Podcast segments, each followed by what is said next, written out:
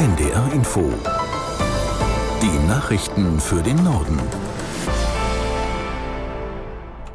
Um 15 Uhr mit Tarek Yusbashi. Nach den Meldungen folgt eine Sturmflutwarnung für die Nordseeküste. Die Deutsche Bahn hat die Lokführergewerkschaft GDL für ihren Beschluss kritisiert, die aktuellen Tarifverhandlungen abzubrechen und Warnstreiks anzukündigen. Personalvorstand Seiler beklagte, die GDL habe einen mehrwöchigen Weihnachtsfrieden abgelehnt. Aus der NDR Nachrichtenredaktion Ulrike Ufer. Laut Seiler hatte die Bahn angeboten, zwischen dem 15. Dezember und dem 7. Januar einen Weihnachtsfrieden einzulegen. Offenbar vergeblich. Der Chef der Lokführergewerkschaft Weselski hatte vor einigen Tagen lediglich erklärt, dass die GDL nicht über die Feiertage streiken werde. Welchen Zeitraum er damit genau meint, sagte der GDL-Chef bisher nicht. Beim Knackpunkt Wochenarbeitszeit sieht der Personalvorstand nach eigenen Worten weiterhin keinen Verhandlungsspielraum. Die GDL verlangt drei Stunden weniger für Schichtarbeiter, also 35 statt bisher 38 Stunden. Die Forderung nach GDL-Tarifverträgen für Bereiche der Infrastruktur lehnt Seiler ebenfalls ab. Er könne nicht erkennen, dass die GDL in diesen Betrieben maßgeblich vertreten sei, so Seiler. Die Lokführergewerkschaft wolle mit dem Kopf durch die Wand. Das gehe bekanntlich nicht gut, so Seiler. Nach Beginn der Feuerpause im Gazastreifen kommen die ersten Hilfslieferungen in dem Küstengebiet an. Unter anderem sind laut israelischer Armee auch Lastwagen mit Treibstoff und Gas über die ägyptische Grenze bei Rafah gefahren. Aus Kairo Tilo Spanhill. Das Gas zum Kochen und der Treibstoff sind laut israelischer Armee ausschließlich für humanitäre Zwecke gedacht. Alleine heute sollen rund 200 Lkw mit Hilfsgütern in den Gazastreifen gebracht werden. Das wären deutlich mehr als zuletzt pro Tag über den Grenzübergang Rafah von Ägypten nach Gaza gefahren sind. Das UN-Palästinenser-Hilfswerk will die Kampfpause nutzen, um dringend benötigte Hilfsgüter für die notleidende Bevölkerung zu verteilen.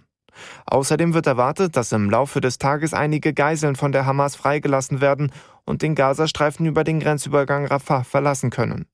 Die Vereinbarung, die von Katar, Ägypten und den USA verhandelt wurde, sieht außerdem vor, dass Israel palästinensische Gefangene freilässt.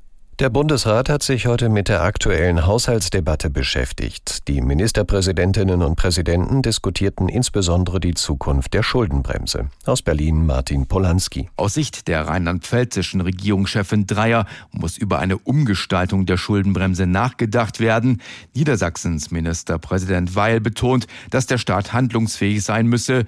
Nordrhein-Westfalens CDU-Ministerpräsident Wüst nennt die Schuldenbremse dagegen einen Schutzwall gegen die Übergriffigkeit Tätigkeit der Bundesregierung.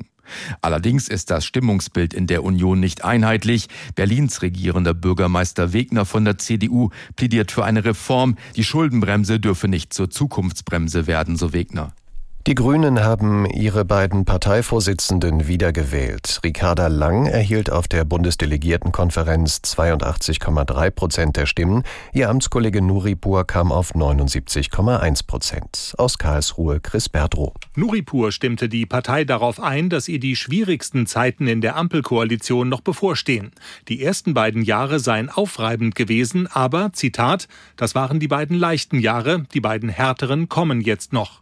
Weniger schrill zu streiten in der Koalition, dafür müssten die Grünen sich stark machen, so Nuripur.